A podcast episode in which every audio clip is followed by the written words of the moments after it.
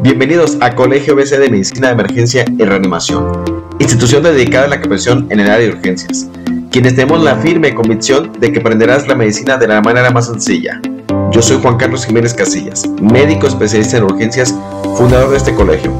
deseando que disfrutes este episodio otorgado por nuestro gran equipo de profesores especialistas. Así que prepárate para aprender en nuestro nuevo podcast. Bienvenida siempre. Muchas gracias, doctor Jiménez, muy amable. La verdad es que es un gusto estar esta noche con el Colegio de Medicina de Emergencia y de Reanimación, Colegio ABC. Y bueno, yo le agradezco muchísimo a usted la invitación, así como las facilidades otorgadas para el desarrollo de esta sesión virtual. Es un gusto estar con todo su auditorio y tener la oportunidad en este inicio de año 2021 de desearles a todos que inicien con mucha salud para ustedes, sus seres queridos, y por supuesto que este nuevo año traiga consigo una cantidad de metas y de proyectos para todos y cada uno de nosotros. Así que siempre es un gusto estar aquí. Me presento con todos ustedes. Mi nombre es Minerva Paulina Hernández Martínez. Yo soy médico familiar, también soy un terapeuta familiar y de pareja. Actualmente me encuentro adscrita a la Clínica de Medicina Familiar número uno del ISTE en Guadalajara. Ahí mismo soy profesora titular en esta sede académica eh, de la especialidad en medicina familiar soy profesora de medicina familiar en el pregrado en medicina de la Universidad de Guadalajara y bueno, pues actualmente formo parte del Consejo Consultivo del Colegio Jalisciense de Medicina Familiar, del cual soy expresidenta, ahora ya nuestra presidenta es la doctora Marilena Casillas. Y bueno, actualmente también eh,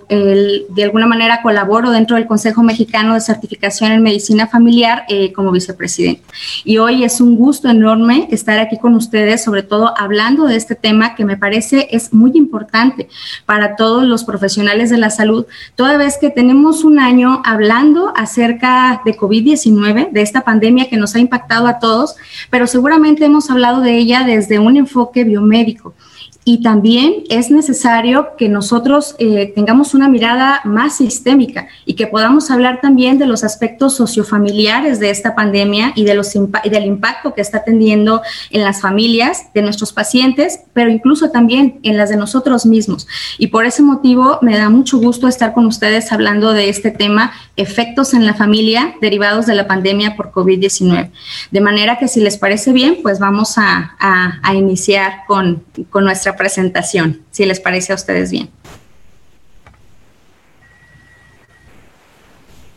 Bueno, vamos a ver que avance la presentación. Sí. Vamos a iniciar con una frase del escritor italiano Paolo Giordiano que nos dice que en tiempos de contagio nosotros somos parte de un único organismo. En tiempos de contagio todos volvemos a ser una comunidad, en referencia a que todo lo que nosotros hagamos de manera individual va a impactar a nuestros cercanos, a nuestro grupo familiar inmediato y por supuesto a nuestra comunidad. De manera que vale la pena reflexionarlo. Es importante iniciar este tema reflexionando acerca de que esta pandemia nos ha dado mucho para pensar, no solo por su impacto en los sistemas de salud a nivel global, sino que también ha impactado a la vida de miles de personas que han padecido esta enfermedad o que tal vez desafortunadamente han fallecido por la misma. También ha afectado la economía global y los pronósticos de esta pues no son para nada positivos. Pero en esta ocasión queremos enfocarnos en cómo nos ha impactado en algunos temas que son familiares y también sociales que impactan a nuestros pacientes, pero también a nuestras familias.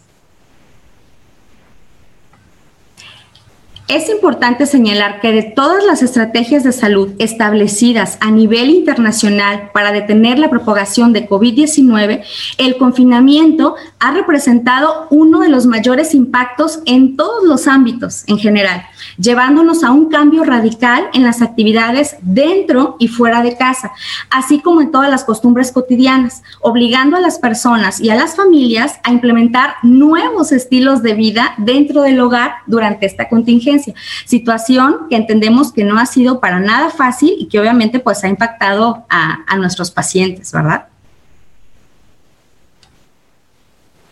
El distanciamiento social y el llamado a quedarse en casa como parte de las recomendaciones para poder prevenir eh, todos los contagios, seguramente han cambiado toda la dinámica laboral que veníamos conociendo. Pero también no solo eso, sino también las actividades escolares que de alguna manera han hecho que los niños tengan que adaptarse a tomar clases en casa, que la familia haya tenido que hacer adaptaciones para proveerles de una tableta, de un celular, de una computadora y de compartirla a lo mejor con diferentes alumnos que están en educación primaria u otros que están en secundaria y que tal vez en algunas familias tienen que estarlo compartiendo también estos instrumentos tecnológicos para que puedan trabajar los papás a distancia. De manera que ha cambiado sin duda la dinámica de las familias y también la dinámica social de muchas personas, que de un día para otro hemos tenido que adaptarnos a esquemas de home office o de educación a distancia, como bien decíamos, y de alguna manera estar integrando el trabajo con la propia convivencia familiar y tener que estar todos juntos, tal vez en un espacio de la casa,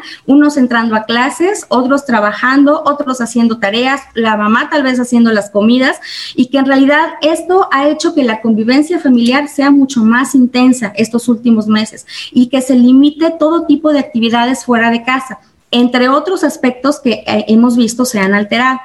Esto sin duda ha representado un reto muy importante para el que seguramente no todos estábamos preparados y que desde luego puede impactar nuestra salud emocional por la falta de contacto físico con otras personas distintas a las que ya viven con nosotros en casa.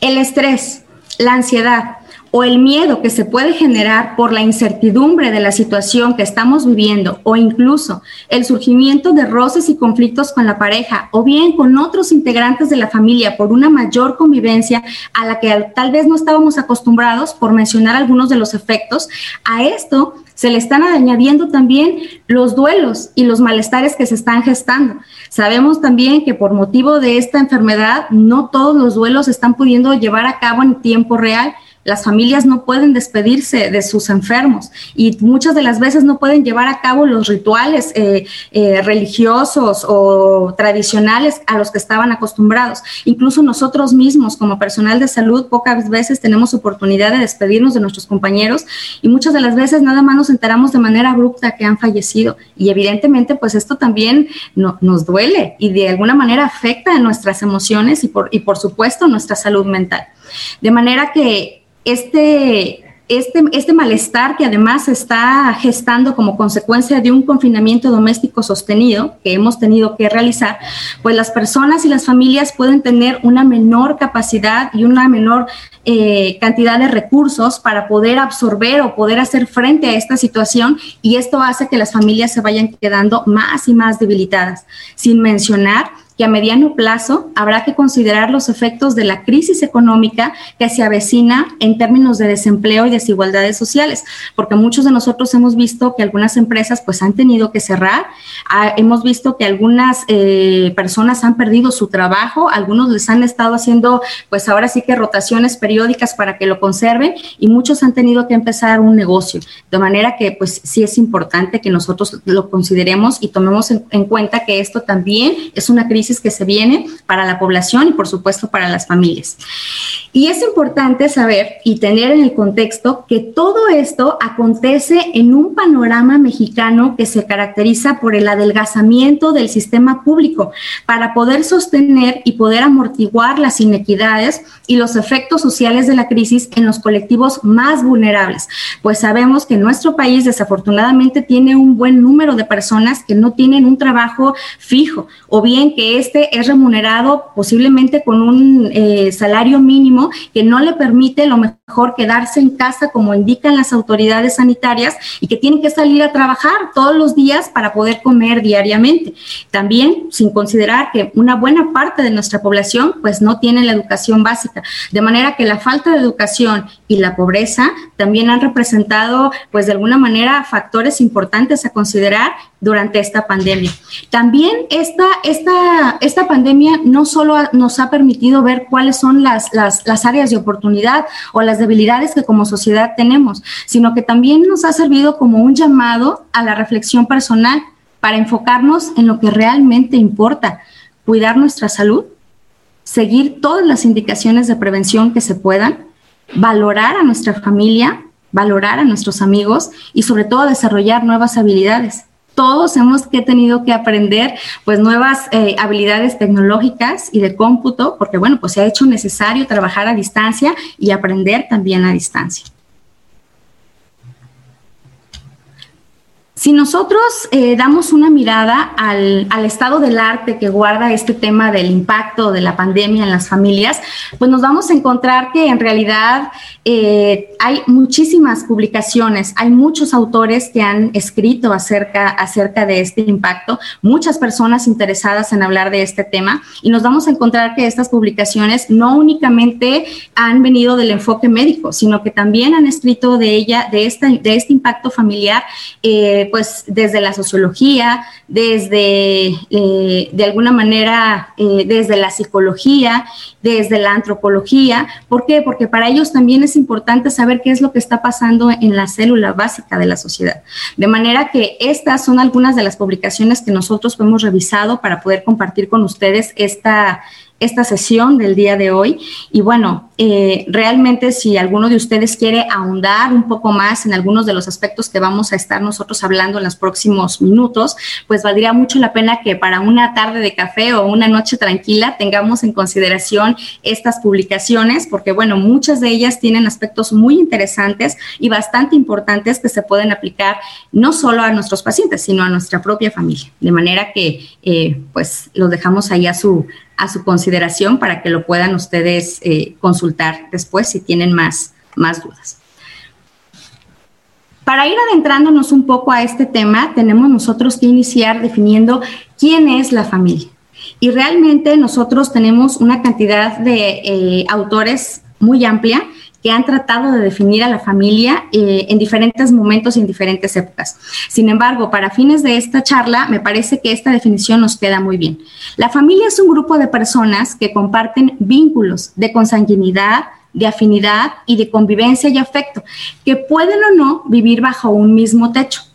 Es en el ámbito en el cual se brindan cuidados a los niños, a los adultos mayores, a los enfermos. Es también donde se generan los recursos económicos que permiten satisfacer las necesidades materiales. Es donde se proveen las bases para el desarrollo del personal, de sus integrantes y se inculcan también los valores o los hábitos que facilitan la incorporación al entorno social. De manera que esta definición es la que, a través de la cual podríamos partir para poder definir quién es una familia. Algunos eventos que se van presentando a lo largo de la vida familiar, entre ellos, por ejemplo, una enfermedad como esta de COVID-19, que es una enfermedad nueva,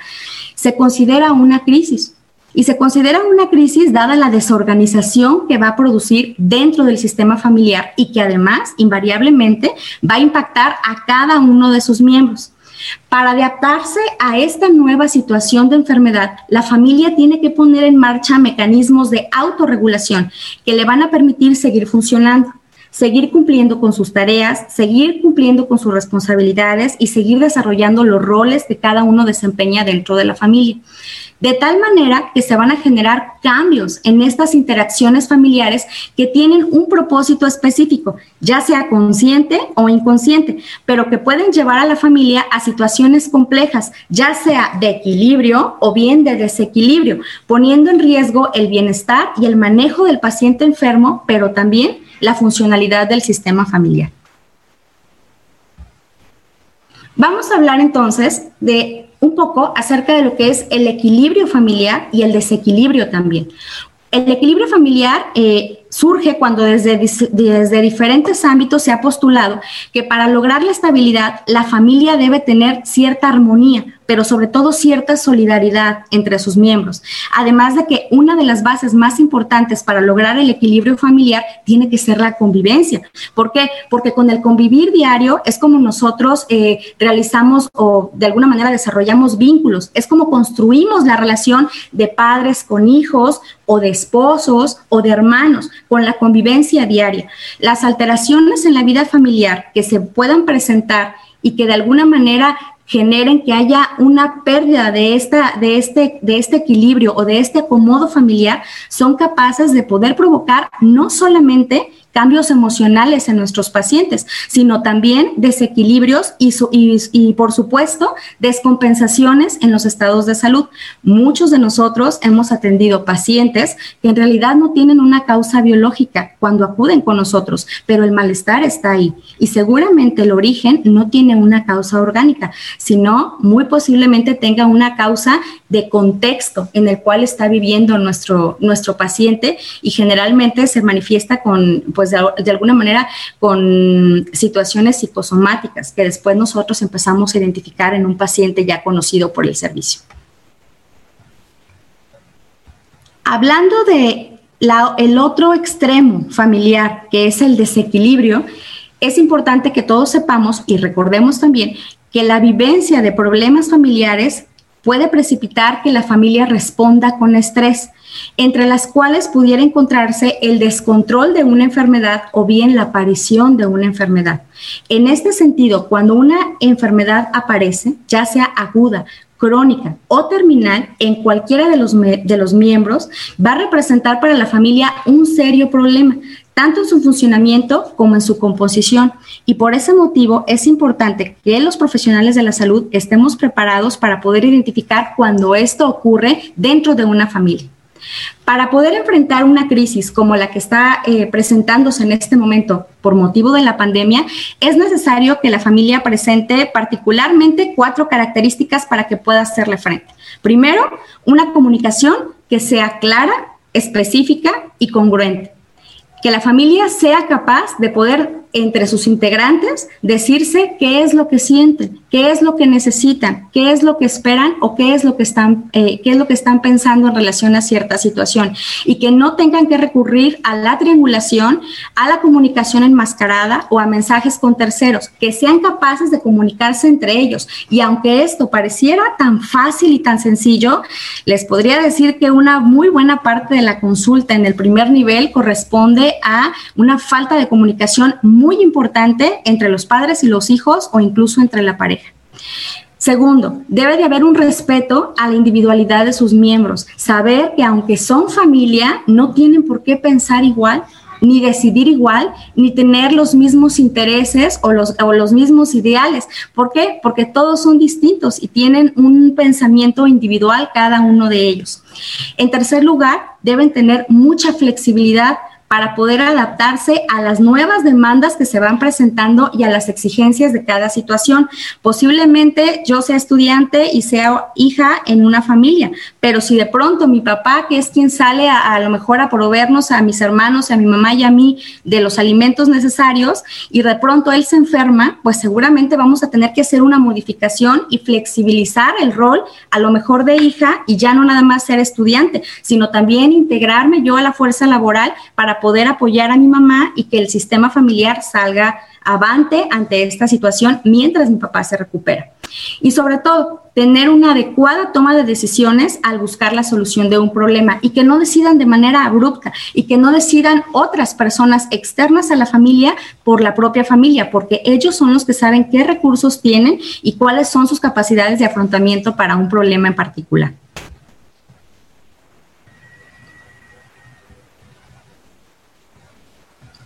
Los integrantes de un sistema familiar son capaces de poder tomar decisiones compartidas mediante dos cosas principalmente, adaptabilidad y flexibilidad, haciendo de mayor interés el estudio del núcleo familiar ante ciertas situaciones. Actualmente, debido a esta pandemia, se han aplicado medidas preventivas que se fueron adoptando en diferentes países. Entre las principales está el distanciamiento social y el confinamiento en casa, situaciones ambas que para nada son habituales en nuestras familias. Si bien es cierto que antes no tenían muchos espacios o momentos de convivencia o que estos eran muy limitados, lo cual es cierto, drásticamente debido a la aparición de COVID-19 se han encontrado las familias de una forma inesperada en un contacto obligado y continuo 24 horas al día, 7 días a la semana, 365 días al año, ya llevamos como 10 meses ahí de confinamiento, ¿no? Entonces, en realidad, sí ha representado muchos cambios para, para todos. Pero vamos a hablar un poco más acerca de nuestro contexto. Vamos a hablar de las familias mexicanas, esas que nos toca atender todos los días desde los diferentes niveles de atención y esas a las cuales nosotros también pertenecemos. ¿Quién es la familia mexicana? La cultura de nuestras familias mexicanas, tenemos nosotros tener esto muy claro, se caracteriza por tener fuertes vínculos de apego y por tanto ellos tienen muchas muestras de afecto que generalmente se demuestran de manera física, abrazos, besos, a lo mejor alguna caricia, a lo mejor tocar la cabeza. Por lo tanto, este aislamiento social Muchas de las familias mexicanas pueden estarlo viviendo como una forma de privarles del afecto eh, a los hijos o a los padres aunque ellos mismos puedan reconocer que a pesar de la distancia geográfica o de la distancia física, nosotros podemos estar próximos afectivamente a través de todos los medios virtuales, a través de una videollamada, a través de una llamada telefónica, a través del correo electrónico. Sin embargo, muchas de las veces, a pesar de este, esta cercanía tecnológica, muchas de las familias mexicanas todavía resienten la cercanía física que ya no tienen. Es, por tanto, muy eh, necesario considerar que la historia familiar que tiene un paciente va a repercutir necesariamente en cómo viven el distanciamiento y también va a repercutir en qué tanto hacen caso a las recomendaciones de las autoridades sanitarias o qué tanto no hacen caso de ellas. Existen familias incluso que antes de aparecer el coronavirus compartían ya su existencia en relaciones interpersonales que eran muy disfuncionales y desde entonces se sentían como en una soledad acompañada, pero que en realidad, aunque formaban parte de una familia, pues no convivían entre ellos y tampoco eran cercanos unos con otros. El INEGI eh, desarrolló una encuesta en el 2019 para poder evaluar cuáles eran las familias y los tipos de hogares en México. De manera que ellos mencionaron en su reporte que, bueno, que los hogares en México actualmente se clasifican en dos principalmente, los hogares familiares, que representan el mayor porcentaje de la población, y los hogares no familiares. Los hogares familiares eh, son aquellos donde al menos uno de los integrantes tiene parentesco con el jefe o jefa de familia y que además, a su vez, estos hogares familiares se pueden clasificar de tres maneras. En un hogar, nuclear integrado por el jefe de familia, el cónyuge y los hijos, en un hogar ampliado formado por el hogar nuclear y al menos otro pariente, que puede ser un tío o un primo, y también por hogares compuestos, que están formados por un hogar nuclear, pero también un integrante que no tiene parentesco, que bien puede ser un compadre, un ahijado o un amigo. También nos dice el INEGI que hay un menor número de familias que representan a la población mexicana, las cuales viven en hogares no familiares, es decir, en hogares donde ninguno de los integrantes tiene parentesco con el jefe de familia y que se pueden eh, clasificar de dos maneras. Hogares unipersonales, aquellos que están formados por un solo integrante, y es decir, una sola persona vive bajo un mismo techo, y evidentemente estas personas que viven solas, si tienen alguna enfermedad crónica, o alguna otra enfermedad degenerativa, generalmente pues van a tener un mayor riesgo porque no tienen quien les auxilie ni quien se acerque a ellos y generalmente tienen escasas redes de apoyo, tanto sociales como familiares. Y por ese motivo, si nosotros tenemos este tipo de pacientes en, en control, es importante que les estemos dando seguimiento constante para asegurarnos de que una red social pueda apoyarles cuando éste sea necesario, tenga eh, necesidad de recibir atención o bien de llevarlo con el médico o bien recoger sus medicamentos y, y llevárselos.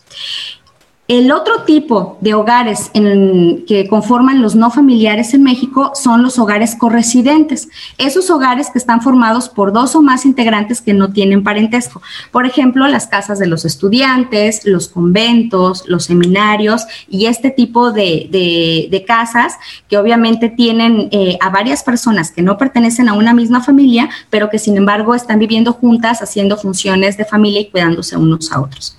Sin embargo, el INEGI no es la única institución que estudia a la familia en México. Existen otras instituciones como el Instituto de Investigaciones Sociales Todos Somos Familia, quienes ellos también pues se han dedicado a hacer seguimiento a la población mexicana y qué tipo de familias son las que conforman esta población. Y bueno, pues esto nos dicen que principalmente existen tres tipos de familias. Las familias tradicionales, aquellas en las cuales están presentes papá, mamá y los hijos, y que además existen tres tipos, las que tienen niños, las que tienen jóvenes y las que además tienen otros familiares viviendo con ellos, por ejemplo, los abuelos o un tío.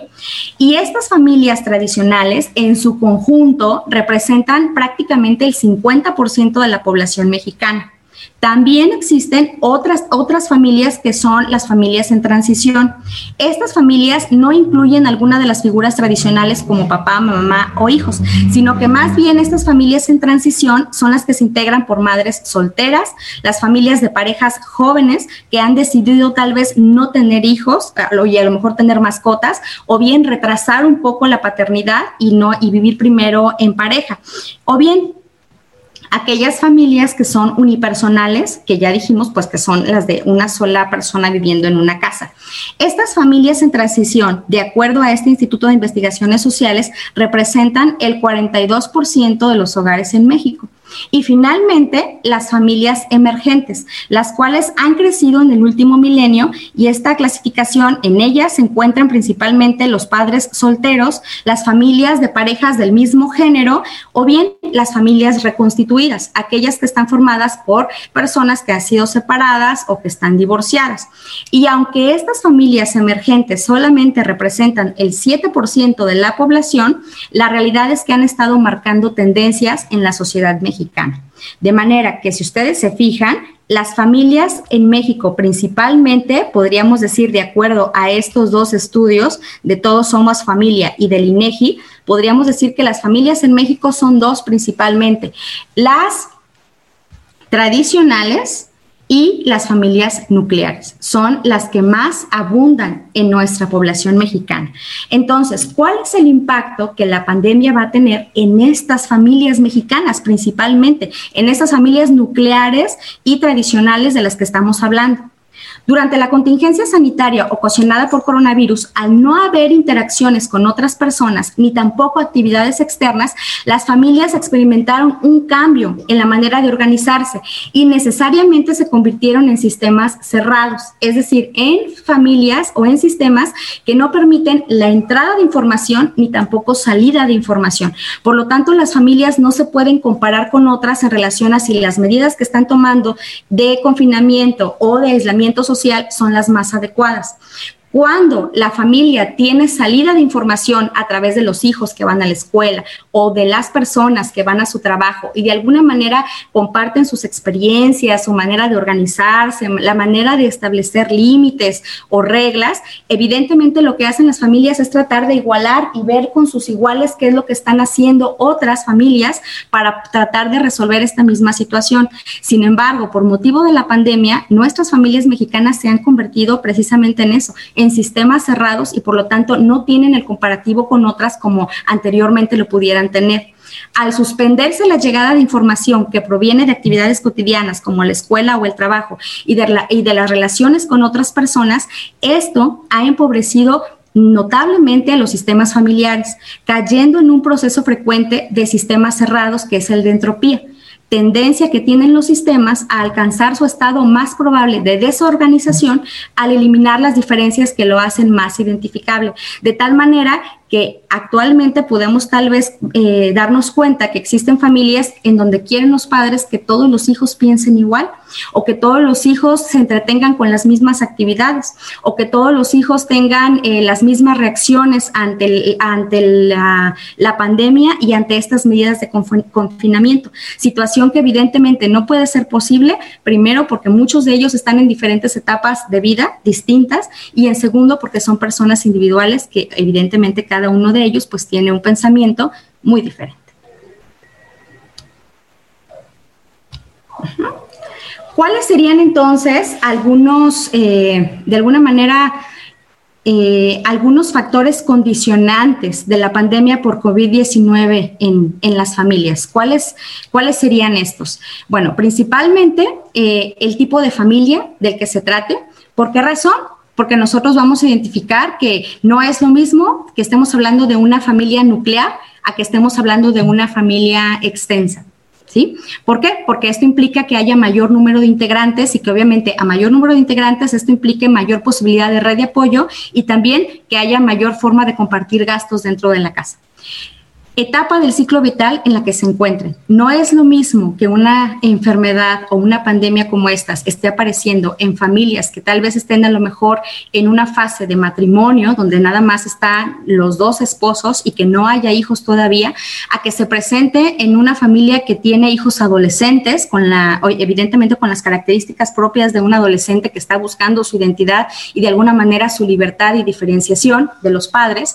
a que se presente en una familia que esté en etapa de, nido vacío, donde tal vez ya están los abuelitos solos en casa, no tienen una amplia red de apoyo y que ellos se encuentran solos ya con las enfermedades crónicas que hayan acumulado a lo largo de la vida. Depende también de la funcionalidad familiar. Y cuando hablamos de funcionalidad familiar, hablamos que dependen de la cohesión, de la adaptabilidad y de la comunicación que tengan las familias. Una familia se considera funcional cuando es capaz de adaptarse a nuevas situaciones, no precisamente porque no tengan problemas, porque problemas tienen todas las familias y retos tienen todas, pero las familias funcionales se caracterizan por poder tener la capacidad de adaptarse y poder sacar adelante estas situaciones eh, conflictivas o estas situaciones eh, difíciles que se van presentando a lo largo de su vida y que necesariamente hacen madurar al sistema familiar.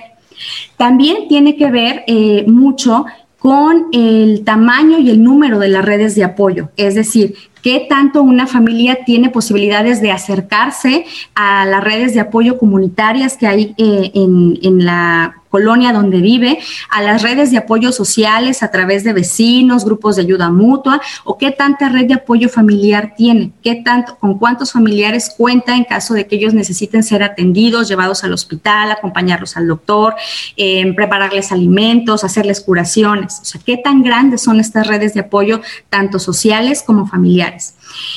Y sobre todo y muy importante, cuál es eh, la cultura familiar que se tiene, de alguna manera cuáles son las costumbres que tiene esta familia, cuáles son las creencias que tiene, cuál es el significado que le dan a una enfermedad, qué significado le dan a estar eh, con una enfermedad como la diabetes o como la hipertensión, qué significado le dan a que alguien tenga COVID-19. En realidad la cultura influye mucho porque en ello también va inmiscuido un poco la educación, pero también de alguna manera las creencias que ellos tienen y estas deben de ser respetadas, no deben de ser criticadas, sino en todo lo contrario, tratar como de adecuarse a la cultura de cada una de las familias y tratar de explicar un poco lo que está sucediendo o la situación que se está presentando en su idioma, en su nivel, en su estado eh, cultural.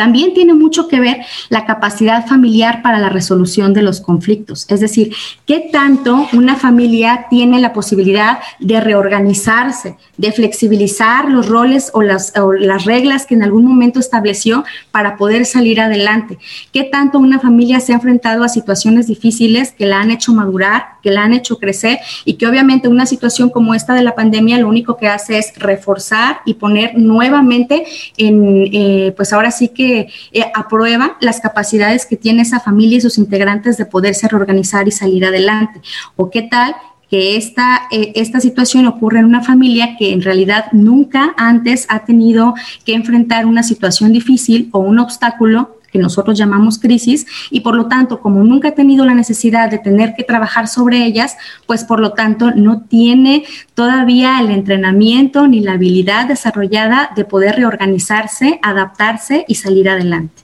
¿verdad?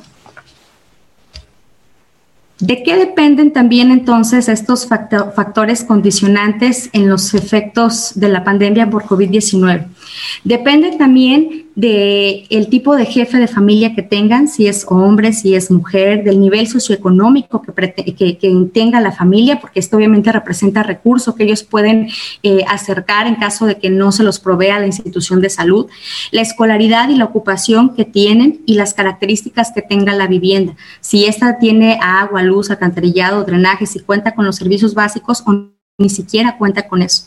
Tiene mucho que ver también con la presencia de enfermedades agudas o crónicas previamente. Tiene que ver con el apego al tratamiento farmacológico o no farmacológico, con esa disposición que tiene el paciente de modificar sus estilos de vida, de dejar el sedentarismo y ponerse a activarse físicamente o cambiar su alimentación, pero también tiene que ver con la disposición de la familia de ayudarle a ese paciente a modificar estilos y hábitos nuevos para que todo el sistema familiar cambie y de alguna manera mejore no solamente la salud de un individuo, sino la salud de todo el sistema familiar que además pues tiene hábitos que no les llevan a, buenos estados de salud.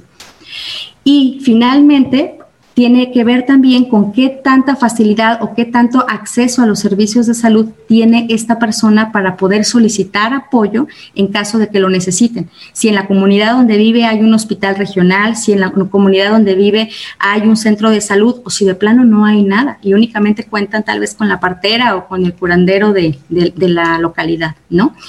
Y finalmente, estas, estos factores condicionantes de los efectos de la pandemia tienen mucho que ver también con el tipo de respuesta familiar que tengan a las enfermedades. La respuesta familiar puede ser eh, centrífuga, en la cual todos los integrantes tienen cosas que hacer y no se comprometen con el paciente enfermo ni con lo que sucede y mejor dejan asignado a un cuidador y ellos se van a hacer sus actividades y están todos desvinculados y por lo tanto esto hace que el cuidado y la responsabilidad se quede en una sola persona que generalmente se sobrecarga, tiene insomnio, depresión y síndrome del cuidador.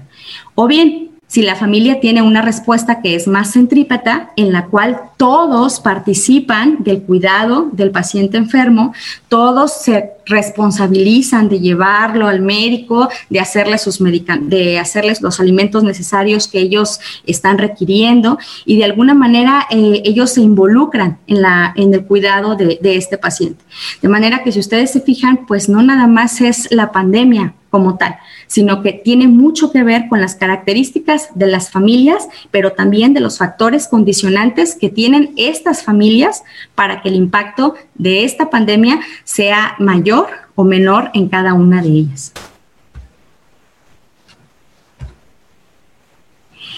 El confinamiento y el aislamiento que hemos vivido todos en esta pandemia han tenido efectos positivos en algunas familias, ya que muchos de sus miembros han podido comunicarse más y mucho mejor con sus familiares. Han podido dedicarse entre sí un tiempo y una atención que antes no disponían porque vivían a la carrera y por ir a la escuela, por ir al trabajo, por ir a las actividades extracurriculares. Sin embargo, aunque esta pandemia ha tenido un tiempo benéfico para algunas familias, y también hay que, hay que decirlo y reconocerlo también a estas familias, ha habido a otras familias que este confinamiento y aislamiento en casa ha, ha, representado un conflicto y una violencia entre los hijos y los padres o incluso entre la propia pareja. De manera que nosotros no podemos generalizar que a todas las familias les ha caído mal esta, este tiempo de confinamiento en casa durante la pandemia y tampoco podemos generalizar que a todas las familias les ha ido bien. En general, ha dependido de los recursos propios de cada una de las familias, de su capacidad de afrontamiento y de la manera que ellos tienen de resolver conflictos y por supuesto de cada uno de sus integrantes. Por lo tanto, no, no es atinado nunca que nosotros generalicemos que todas las familias han tenido eh, malos resultados o bien que todas las familias han tenido buenos resultados. ¿Qué es lo que ha ocurrido durante la convivencia en este confinamiento en casa? Se pueden identificar principalmente tres factores que han agravado la convivencia durante este confinamiento. Primero, y antes que nada, la proximidad. El espacio físico donde se encuentra la familia generalmente ha sido limitado. Esto como respuesta al tipo de infraestructura en casa que tenemos todos aquí en México.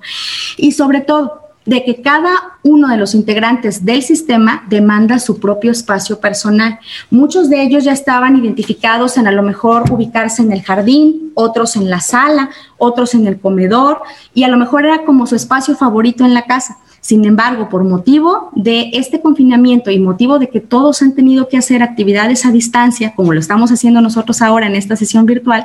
pues claro que han tenido que compartir en el mismo comedor los salones de tercero de primaria y de segundo de secundaria. Se ha convertido en la oficina del señor que a lo mejor vende seguros a distancia, pero también se ha convertido en parte de la, del el área de trabajo de, la mamá que está haciendo la comida, el desayuno y que también está tratando de organizar este, las actividades escolares de los hijos. De manera que la proximidad sí ha hecho que mucho de los espacios eh, individuales de cada uno de los integrantes de la familia se pierdan y con esto que no haya espacios personales eh, para cada uno de ellos. Segundo, se ha identificado también que muchas de las familias tenían dificultades desde antes, es decir, que venían arrastrando problemas de otras etapas de su vida familiar. Por ese motivo, una, pareja puede haber tenido conflictos conyugales desde antes de la aparición del coronavirus o incluso en la misma familia puede haber habido ya alguna rivalidad entre hermanos que ahora en esta situación en la que están todo el tiempo juntos, pues se ha, obviamente se ha agudizado mucho más y se ha notado mucho más en las interacciones con ellos dos. Y, tercero, durante esta convivencia en confinamiento se ha visto mucho la ausencia de la mirada exterior, es decir, la familia no puede eh, considerar cuáles son las acciones que están tomando otras familias o cuáles son las medidas que están tomando otras familias con sus hijos, con sus adolescentes, cómo se están organizando para tratar de darle a cada quien el espacio que necesita toda vez que la familia en este momento se encuentra como una institución o un sistema cerrado sobre sí mismo y por lo tanto al estar sobre sí mismo se magnifica todo lo que se hace. Si a lo mejor el niño posiblemente no ponga atención en clase porque está aburrido y tiró el vaso de leche, esto se va a magnificar a una escala grandísima y esto va a ocasionar que lo que antes era algo tan sencillo como un accidente, pues ahora sea motivo de que inicien una guerra campal entre el hijo y la mamá o incluso un problema conyugal que ya se, que ya, ya de, desde antes tenían y que ahora pues está notando mucho más por este, por este pequeño motivo. ¿Cuáles son entonces los escenarios que nos están imponiendo por este coronavirus? ¿Cuáles son estos escenarios familiares que están apareciendo? El aislamiento ha sido vivenciado, como ya dijimos, de distintas maneras por todas las personas y por cada familia en particular, al igual que el modo de enfrentar los problemas y la pandemia por COVID-19, porque no depende solo del problema, sino también de las características personales que cada uno tiene, de sus propias herramientas y de sus propias habilidades para poderse sobreponer a una situación difícil, de la capacidad de resiliencia que cada quien tiene, pero también de los niveles de afrontamiento que son capaces de realizar de las historias de vida. Si antes habían tenido ya problemas y que los han superado o habían pasado ya por una situación difícil, ya sea de manera personal o familiar, pero también depende del propio contexto personal. Y cuando hablamos del contexto, hablamos de la situación laboral, de la situación escolar, profesional, familiar o emocional, que también tiene mucho que ver en cómo se desarrolla o cómo de alguna manera... Mm, una persona reacciona a una situación que se está presentando. Por lo tanto, tiene que ver también con el contexto social e histórico de cada uno de los individuos y también de cada una de las familias. Por esa razón, es difícil poder generalizar que, esta, que un escenario familiar en la pandemia va a resultar de una manera con unos o de otra manera, va, a resultar de manera igual con todas las familias, porque en realidad todas son distintas y eso no, no puede ser posible. ¿Mm? Los seres humanos somos sociales por naturaleza y necesitamos interactuar con otros, de manera que en diferentes escenarios nosotros necesitamos poder eh, de alguna manera comunicarnos con los demás y disfrutar momentos de intimidad y de sociabilidad. El confinamiento ha limitado la, la satisfacción de estas necesidades sociales y por lo tanto las personas han empezado a experimentar malestar, frustración, ansiedad, aburrimiento, angustia y también conflictos familiares. Y esos nosotros ya los estamos viendo en la consulta acá en el primer nivel y muy seguramente muchos de ustedes en las familias que están asistiendo a los familiares en los hospitales también los pueden ustedes estar ya notando con este tipo de situaciones. En nuestro país podemos identificar dos principales grupos familiares. El primero es el de las familias tradicionales. Estas que están estructuradas desde un modelo donde impera una diferenciación de roles y de estatus jerárquico de acuerdo al género y a la edad donde principalmente se beneficia o se, se, le da mayor importancia a los varones y a las personas mayores, y donde el trabajo se va a incrementar en las mujeres, sobre todo las tareas domésticas ya desde antes de la, de la aparición de la pandemia y que ahora con motivo de esta ya no nada más se encarga de las tareas domésticas, sino también de las tareas escolares, de ser profesora, eh, de alguna manera de ser guía de los hijos y también de estar organizando a todos a la hora del recreo, ¿verdad? Que generalmente pues es todo el día porque están eh, eh, intercalando horarios escolares y de alguna manera esto ha hecho que en estas familias tradicionales la responsabilidad se haya cargado todavía más en las mujeres. En algunas investigaciones realizadas se ha concluido que el malestar psicológico ha aumentado en todos y particularmente en las mujeres de este tipo de familias tradicionales ha sido significativamente mayor. Además, en los menores de edad y obviamente pues esto ha incrementado un, eh, ha presentado, perdón, un aumento en la irritabilidad y cambios de humor. Esto sucede en las familias tradicionales de acuerdo al Instituto de la Mujer.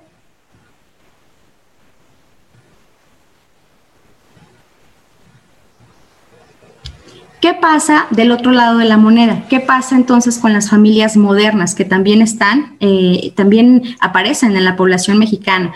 Estas familias modernas en tiempos de coronavirus han percibido el aislamiento mucho más favorable entre las familias caracterizadas por la incorporación laboral de la mujer y su papel en la economía familiar, donde la autoridad y las relaciones de poder entre los miembros de la familia tienen mayor participación al igual que el padre y también comparten los cuidados de los hijos, incluso mueven la redistribución de las tareas domésticas. Es decir, las familias modernas son aquellas donde ambos padres comparten roles de crianza, de tareas domésticas, pero también de eh, proveer a la casa de todos los eh, pues, alimentos o los insumos que necesita para salir adelante. Y estas familias comparten roles entre las cabezas, entre el, el subsistema paterno. Las familias en las que las relaciones interpersonales se regulan desde valores como la igualdad, la solidaridad, el respeto. El confinamiento se va a vivir evidentemente con mucha menos carga para los miembros del grupo familiar, pero principalmente en las mujeres, de tal manera que este tipo de convivencia familiar puede generar bienestar psicológico, que en este momento es necesario para enfrentar la pandemia y también para readaptarnos a la nueva normalidad, contribuyendo a la mejoría y a la recuperación de las redes sociales. ¿Cuáles han sido algunas consecuencias de los cambios en la dinámica de los subsistemas? Durante la pandemia se han dado una situación familiar donde un gran número de padres, eh, que nosotros les llamamos subsistema paterno, trabajan a distancia, mientras están cuidando a los hijos que también están en la escuela y tienen que estar haciendo tareas. Y el resto, un buen grupo importante de padres, ha sufrido un despido definitivo o temporal por el cierre de sus empresas. Estos fenómenos, aunados a la convivencia continua, la incertidumbre, o incluso la aparición de enfermedad, eh, enfermedades en los miembros de la familia o bien en personas cercanas y los cambios en el ámbito laboral, entre otros factores, han generado altos niveles de estrés en las personas. Y el mayor impacto necesariamente se ha dado en la infancia y en la adolescencia, que generalmente son los que integran el subsistema fraterno, es decir, el de los hermanos, ya que estos niveles de estrés han conducido a la resolución de los conflictos mediante conductas poco saludables. Y estas conductas poco saludables se han reflejado con un mayor consumo de videojuegos en línea, un mayor consumo de apuestas y también de pornografía. Situaciones que antes no se presentaban en la familia ni en los integrantes más jóvenes y que hoy por hoy sí se han ido presentando como una forma de, pues de alguna manera de expresar que están sintiendo malestar. Es necesario destacar que dichas conductas se presentan en mayor medida en hogares donde ya previamente había maltrato, adicciones o condiciones socioeconómicas graves, o incluso donde hubiera enfermedades psiquiátricas, donde ya había un sistema de exclusión social y escaso apoyo social o bien problemas maritales.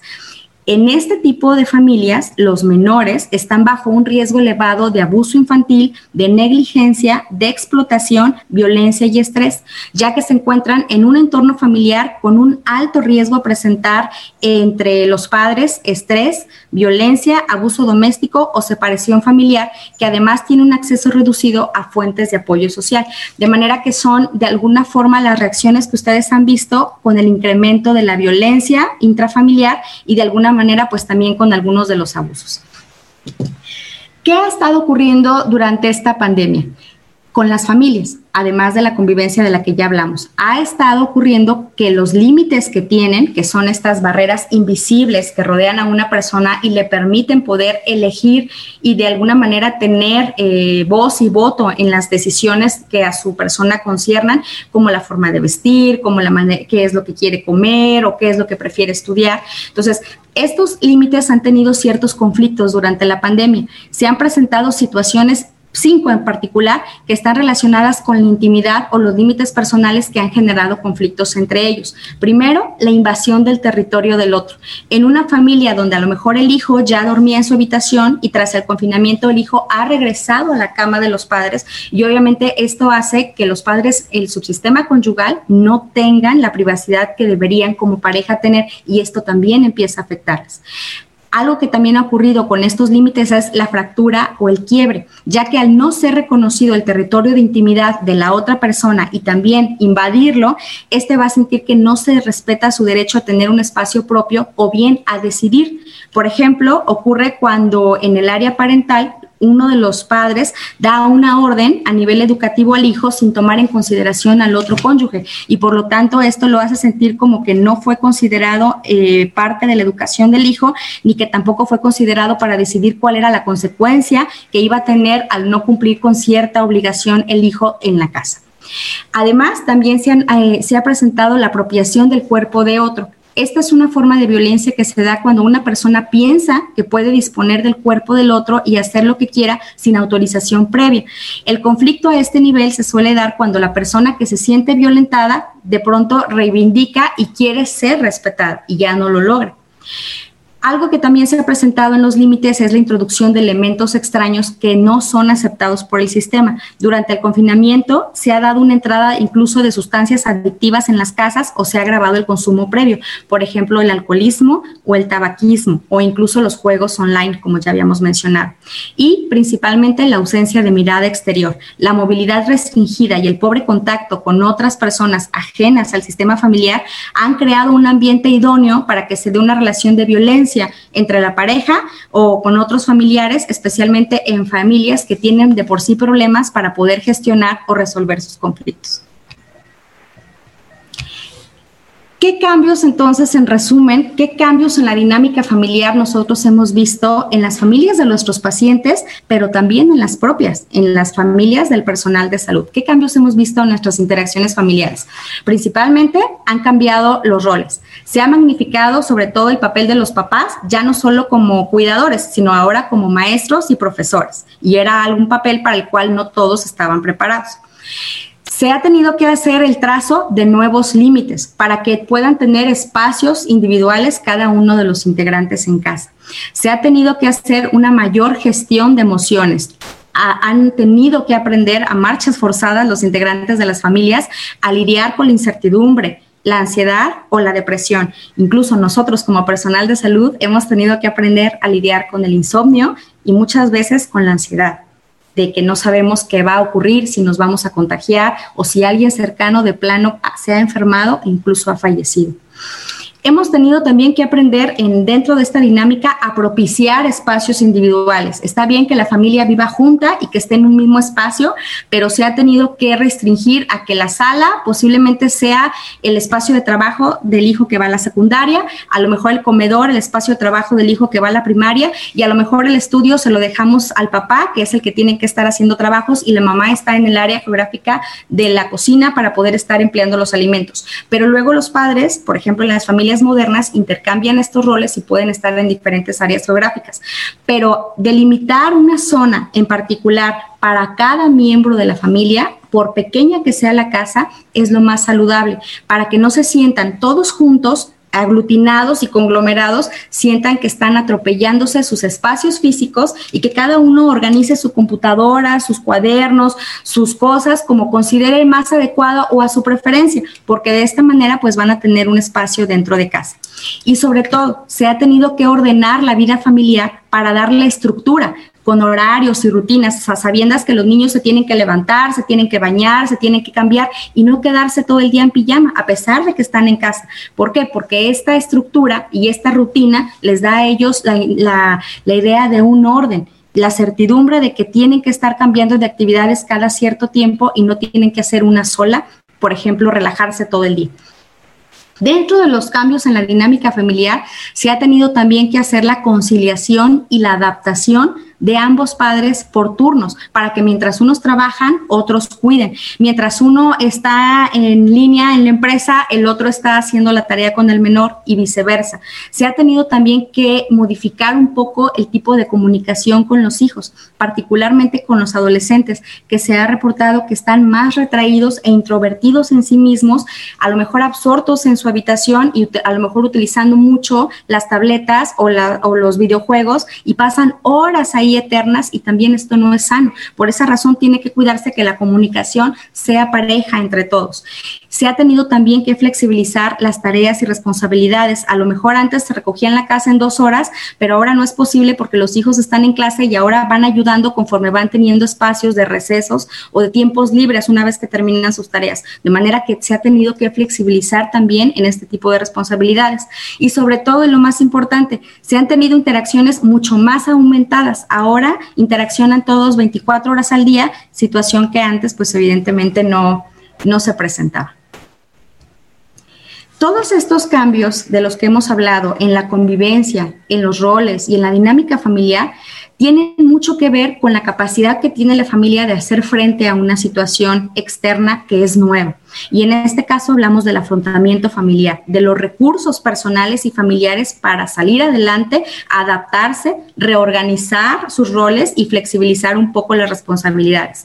El afrontamiento familiar necesariamente es considerado como un factor de funcionalidad familiar y que necesariamente requiere del apoyo social para poder salir adelante. Hay muchas familias que no tienen apoyo social. Cuando nosotros somos eh, proveedores de, de un sistema de salud, nosotros somos también encargados de acercarles a ellos redes de apoyo que a lo mejor son artificiales, pero que en realidad les pueden ayudar. Por ejemplo, el servicio médico institucional, los grupos de ayuda mutua, trabajo social, entre otros. Incluso acercarlos a recursos que tengan cerca de su comunidad, como pueden ser, pueden ser los grupos VIP, los grupos municipales, los grupos comunitarios, los grupos religiosos, que de alguna manera les permitan a ellos mantenerse activos y de alguna manera participar de las actividades. Ahorita la mayoría de estos grupos no hacen actividades presenciales, pero sí lo hacen de manera virtual por correos o videollamadas que también los pueden mantener activos.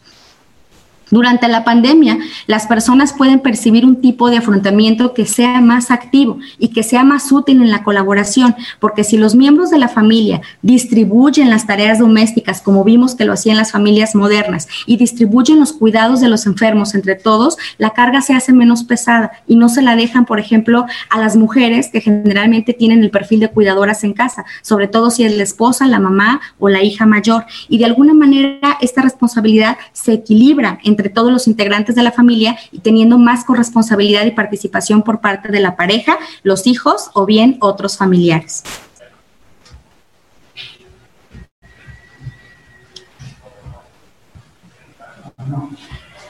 Sería ideal que cada miembro tuviera su propia habitación, con todo lo que acabamos de decir, para que tengan sus espacios individuales bien definidos. Sin embargo, a veces esto no es posible por, eh, por el tipo de vivienda en el que se encuentran, pero en realidad no es necesario que sea así, que cada quien tenga su propia habitación, sino que el espacio privado puede ser un área determinada de la casa o incluso un cajón o un cartón o incluso una mochila donde cada quien pueda tener sus cosas personales que va a necesitar para actividades eh, educativas, laborales o incluso escolares. Al delimitar de manera consensuada con la participación de todos cuáles van a ser los espacios íntimos de cada miembro, se va a evitar la invasión a la intimidad del otro y las conductas violentas también van a empezar a disminuir porque ya no va a haber transgresiones que puedan causar este tipo de reacciones de que mi hermano se vino a mi mesa y su mesa es aquella, o que el papá esté furioso porque los hijos están dentro gritando cuando él está en una videoconferencia, o que la mamá se siente muy ansiosa porque está a lo mejor utilizando la estufa o picando algo y que los hijos estén por ahí jugando cerca y se puedan lastimar o que pueda eh, de alguna manera ser motivo de algún accidente doméstico. Entonces sí es importante que nosotros pues vayamos eh, delimitando esto. Y ya para ir cerrando este, este tema, creo que vale mucho la pena eh, de alguna manera repasar algunas conclusiones. La armonía y la integración familiar no se logran atendiendo las recomendaciones de convivencia que nos hacen las autoridades, ni tampoco se logra gracias a la buena voluntad de sus integrantes, sino que esta integración familiar es resultado de procesos que se van desarrollando a lo largo de toda la historia de la familia y se sustentan en las características de las relaciones que establecen los miembros entre sí. La convivencia productiva, generadora de solidaridad y desarrollo, no consiste solamente en estar juntos, sino en la capacidad de que puedan ejercer las jerarquías de reconocer las necesidades propias y las de aquellos con quienes se convive de utilizar los recursos materiales, sociales e incluso personales con el fin de beneficiar no solo a los integrantes de manera individual, sino a todo el grupo eh, de manera general.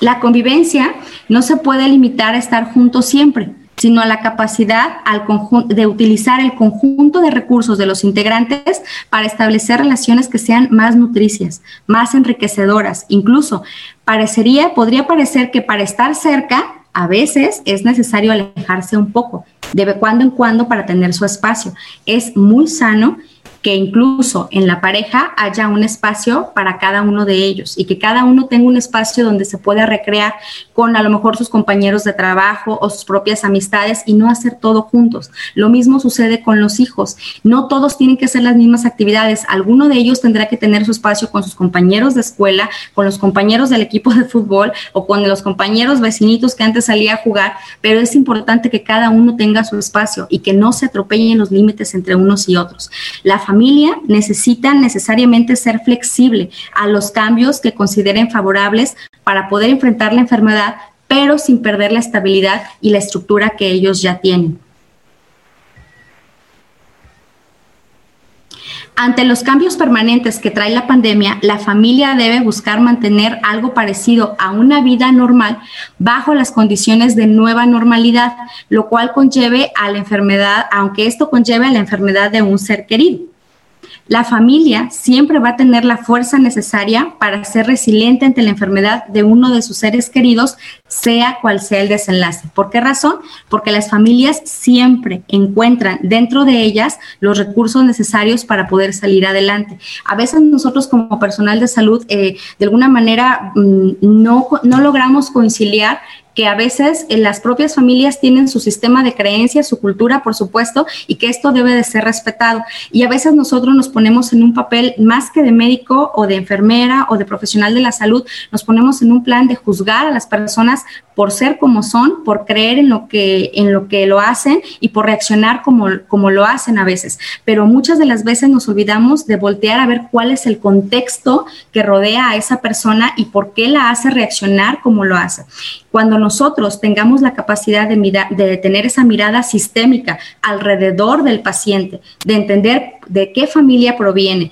de qué comunidad viene, de qué cultura viene, nos va a ser mucho más fácil poderle acercar los recursos que necesita, el tratamiento adecuado para él, ganarnos su confianza a través de la empatía y hacer que genere sobre todo eh, pues mucho apego a nuestro tratamiento, ya sea farmacológico o no farmacológico, porque él seguramente nos va a tener confianza y nos va a buscar como médicos o como profesionales de la salud, porque lo entendemos. Y nos quedamos con esta frase, y con esta reflexión de que las familias siempre hacen lo que pueden con los recursos que tienen. De manera que si nosotros vemos que algunos de nuestros pacientes no están haciendo mucho, posiblemente resulte ser porque no tienen la suficiente eh, capacidad de afrontamiento y tal vez sus recursos sean limitados y a nosotros nos corresponda podérselos acercar. De manera que me ha dado mucho gusto eh, eh, compartir con ustedes este tema. Y bueno, pues eh, les dejo mi correo electrónico para que ustedes hagan los comentarios y las inquietudes que ustedes tengan. Y bueno, pues quedo a sus órdenes para sus preguntas o sus comentarios. Muchísimas gracias.